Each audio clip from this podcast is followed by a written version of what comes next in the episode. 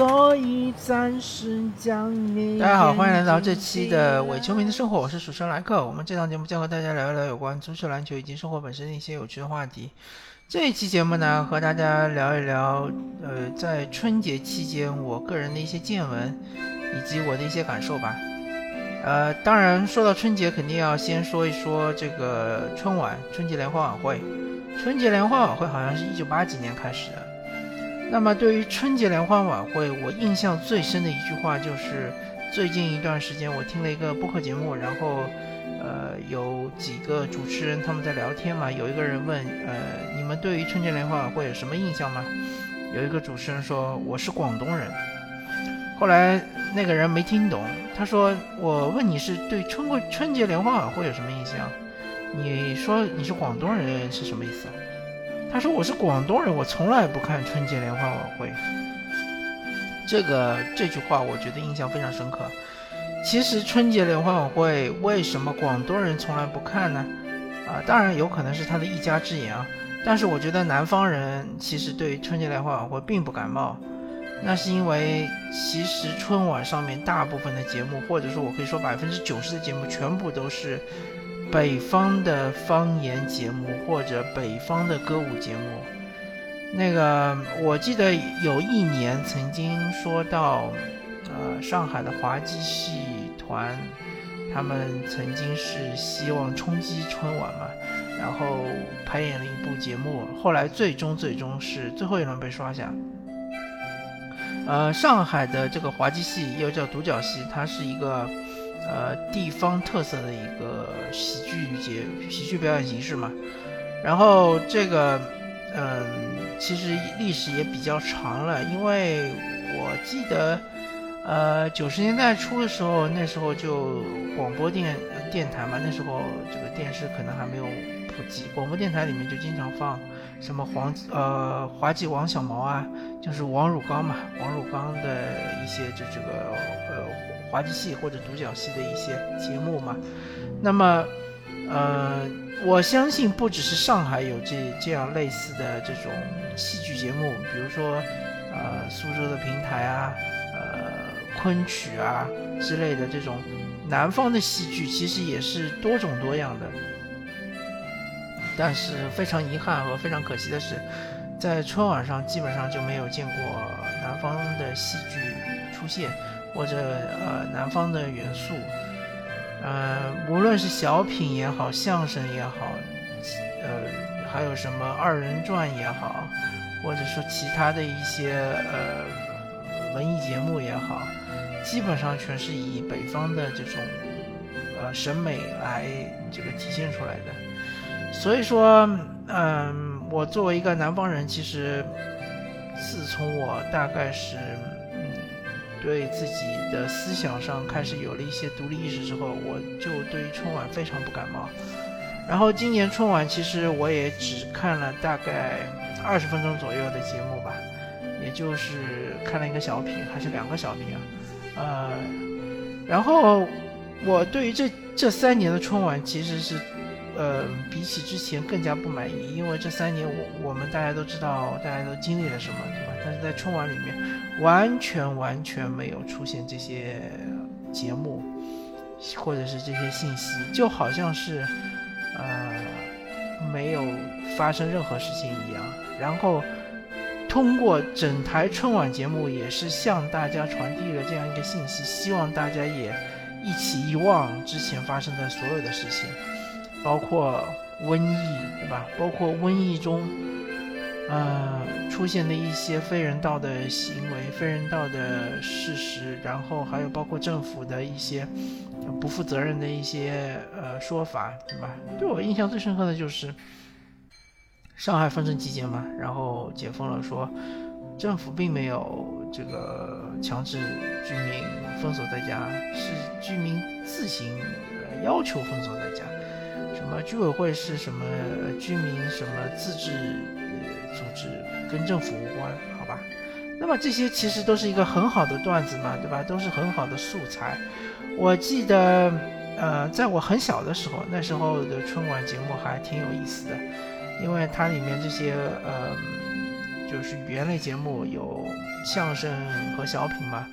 呃，相声的话，比如说比较经典的有马季和这个冯巩的相声，它里面就有很多这种讽刺的桥段嘛，比如说，呃，各位领各位领导对吧？各位领导冒号，还有就是说到这个，我记得没错的话，应该是呃马季和冯巩，也有可能我是记错了，反正就是嗯。有两个人在打牌，对吧？什么我出一个科长，我出一个处长，什么我出一个副处长，我出一个处长，就是拿这个官官职来压人嘛。所以说以前像什么姜昆、唐杰忠这种相声。看多了之后呢，我对于其实现在的一些相声表演，对云鹏啊、郭德纲啊，其实并不是非常感冒。对于小品来说，因为我本人也是年龄比较大，所以我对后面的赵本山以及之后的这些小品，其实也都是非常不感冒的。包括最近这段时间找来很多演员来演小品，什么黄渤啊、什么王宝强之类的。我主要是对于之前最为经典的小品。但是陈佩斯、朱时茂他们演的一系列小品，其实都是在春晚上这个演出过的嘛。这一些小品我还是比较，呃，感兴趣或者说是比较推崇的。像之前他们说什么配角和主角嘛，这个也是非常经典的，就是也是对于现实生活的一种讽刺嘛。就是说，浓眉大眼他只能演正面角色，嘛？这种像陈佩斯这种长得贼眉鼠眼的，他只能演这个。反面角色，还有我还记得还有一个这个小品是说这个呃姐夫和小舅子，然后小舅子在这个录像厅看这种呃色情录影带，后来被姐夫抓到，姐夫是个警察，对吧？然后小小舅子希望姐夫放他一马之类的，就这种呃批判当时社会的这种现实的小品也好，相声也好，其实是很多很多的，而且我。个人对于这些演员还是比较推崇的，比如说像是这个，呃，冯巩，他除了演呃做这个说相声之外，当然他最近几年的相声功力其实是下降的比较严重。然后他当年意气风发的时候，除了说相声之外，他其实还去拍过几部电影，啊，像是什么没事偷着乐啊，对吧？这种电影其实还是演的非常的到位的啊。然后这个，因因为从呃相声也好，小品也好，这种呃表演艺术转到电影的这种演员，其实是难度比较大的。呃，冯巩其实演过那么几部电影，大家有兴趣的话可以去看看。呃，他在里面演主角，其实还是怎么说呢？特别是小人物演的，还是呃比较的嗯活灵活现的。然后当然，嗯。陈佩斯就更不用提了，对吧？陈佩斯之前演的什么《父子老爷车》啊，曾经也是非常红的。然后现在听说他现在在搞戏剧，对吧？搞这个嗯呃话剧之类的。啊，陈佩斯真的是也把一辈子都奉献给表演艺术了嘛。然后呃，我觉得他们这两位，一个是相声演员，一个是小品演员，他们在。转型成为戏剧演员上面已经是达到了一个巅峰了，呃，可和现在的什么开心麻花啊，或者是其他的一些，呃，或者小沈阳之类的这种，也是前期演小品，后期演电影或者电视剧的这种水平，确实是差距比较大。大家有兴趣真的可以去找来看一看。那么这个是对于一些个体的呃表演的一些。的看法吧，啊，总体来说，反正春晚就是这么回事儿，对吧？就是花团锦簇，就是呃风光一片大好，对吧？呃，祖国山河，然后都是那些呃说难听点就是，嗯，比较怎么说呢？呃，心心向祖国的那些什么港台明星也会过来唱个歌啊啥的，呃，其实。大家要想象一下，八几年的时候，当时张明敏来唱《我的中国心》，其实，啊，他完全是个走穴，他根本就没有这种所谓的意识形态，他就是觉得我来唱个歌可能会赚点钱啊啥的，他才愿意来。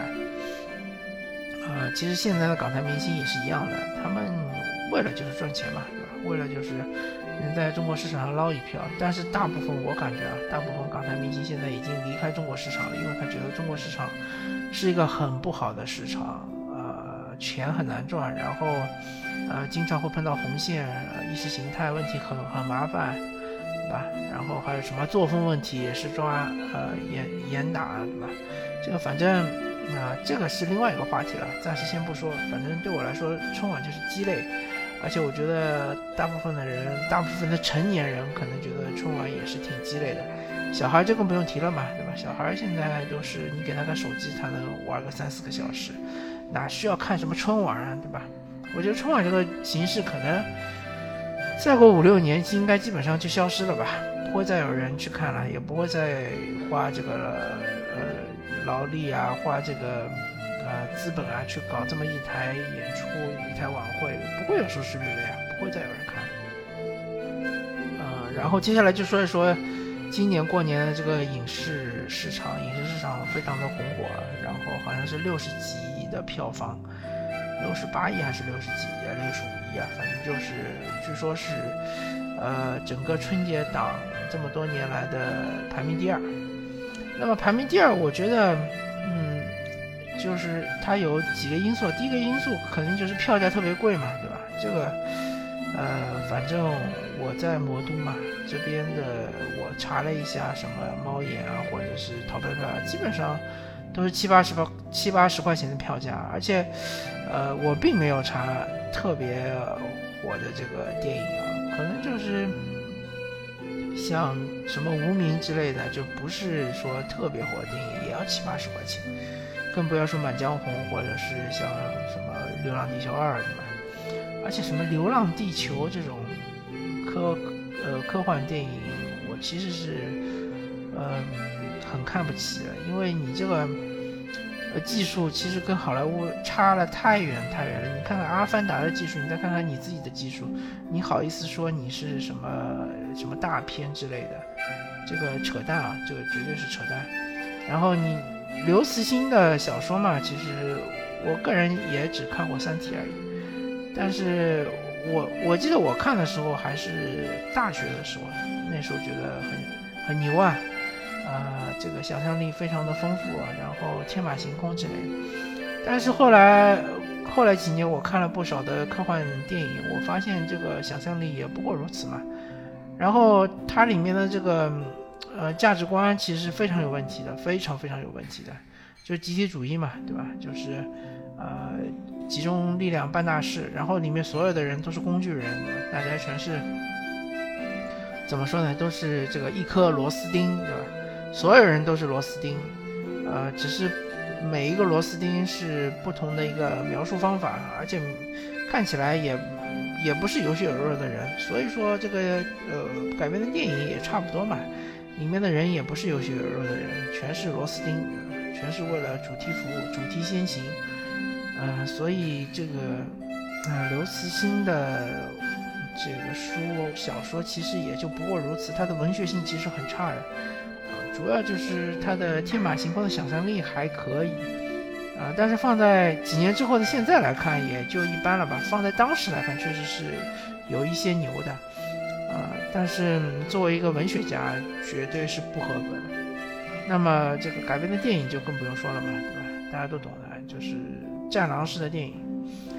那《满江红》嘛，这个呃，张艺谋他其实自从拍了《英雄》之后，就开始搞这种呃。大国的这种叙述嘛，其实张艺谋，呃，以前确实是拍过一些好片子，《大红灯笼高高挂》《活着》嘛，呃，确实，甚至他还演过一些不错的电影。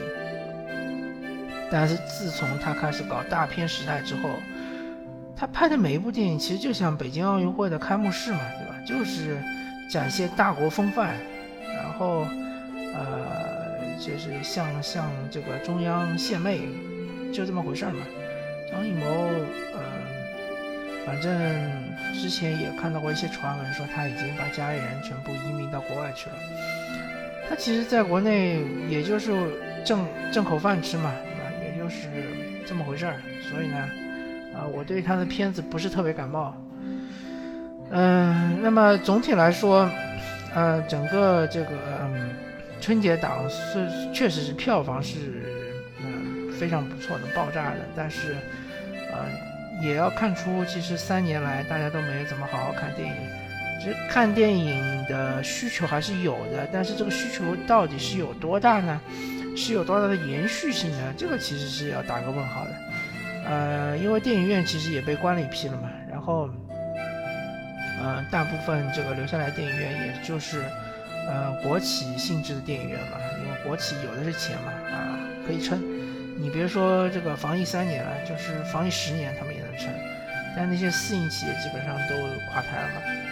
还有就是，大家要留意一下，这个电影的制作方基本上都有中影或者中影的呃代理的这些公司。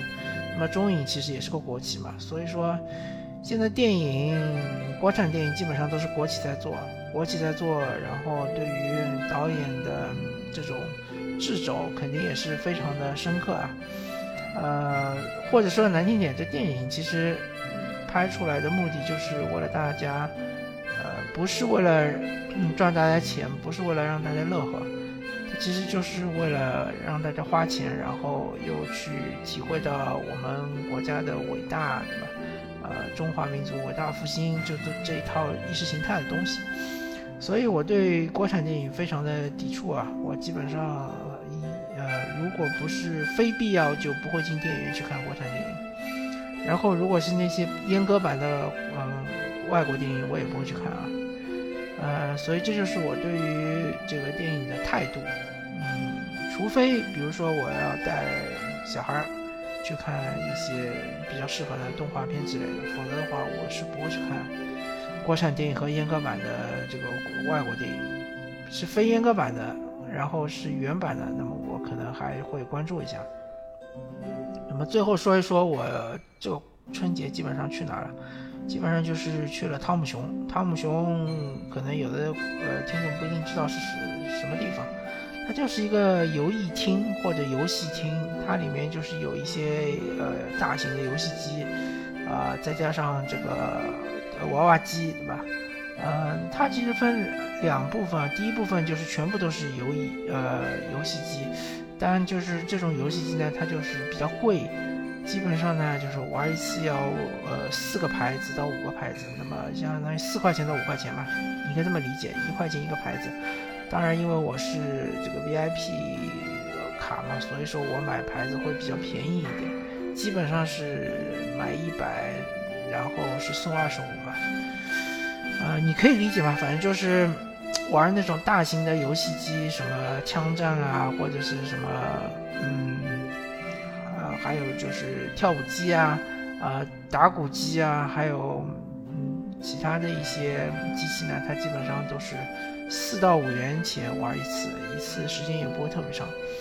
那么另外一半呢，就是呃小朋友比较多一点，一个就是吊娃娃，吊娃娃嘛基本上是两两枚硬两枚游戏币掉一次。这个吊娃娃其实啊大家都知道嘛，它其实是一个概率，就是。它在每个娃娃机上肯定会设一个阈值，阈值一到，它的这个夹子就会把娃娃紧紧的夹住，就是白痴都能掉上来。那么，呃，还有一种娃娃大一点的，可能要三块钱掉一次。呃，那么除了娃娃机之外呢，另外一边还有一些就是呃，有嗯，就是没有像另外一边大型游戏机这么。火爆的游戏吧，可以说，呃，主要就是一些比较卡通的，然后看上去没那么暴力的游戏。另外就是，嗯，还有一些这种，呃，怎么说呢？有一些类似赌博性质的游戏，什么推硬币啊，或者怎么样啊。但是它这个，呃，因为要规避法律风险嘛，所以它其实，呃，最终就是说，你如果获胜了之后，他给你的是呃代票。呃，汤姆熊代票就是可以呃累积嘛，给计数，计数之后呢，呃积积分，积分之后呢可以换它的一些呃奖品。当然，这个奖品肯定就是对于啊积分来说是奖品比较微薄的吧。不是特别好，也有特别好的奖品，但是需要带票就很多，几万啊，甚至十几万，我都看过。反正这个，呃，乐在就是过程嘛。其实你这个带票多少，也不是说特别重要，但是这个过程还是挺刺激的。啊，毕竟我们国内就就是禁止赌博的嘛，然后它这个。呃，游戏就是给给你一种赌博的一种参与感，啊，然后去汤姆熊玩了玩过三次，啊，然后带带家人一起去玩的嘛，可以就是比较适合于全家人一起去玩，呃，也玩了好多钱，反正就是感觉这个地方好像，嗯，人气还挺旺的，啊，汤姆熊当然它这个面积很大。啊，也有小一面积小一点的，大概相当于正常汤姆熊一半面积的小型汤姆熊。它好像是个台湾的公司嘛，呃，连锁的。这个大陆地区应该是除了魔都之外，应该其他地方也会有。他这个就是，呃，感觉他应该是收入挺高的，因为他从十点钟开门，一直到晚上十点，十二个小时，我感觉啊，人流量确实是非常惊人。而且他现在搞了很多这种自动化的操作嘛，所以说他雇佣的人也少了很多，比之前也少了很多。嗯，所以就是说，呃，当然过年我也没有去旅游啊，可以稍微提一提旅游。旅游嘛，反正，呃，我本人之前这个读的，呃，大学本科阶段读的是旅旅游管理嘛，对于旅游，对于中国旅游的现状，我是略知一二的。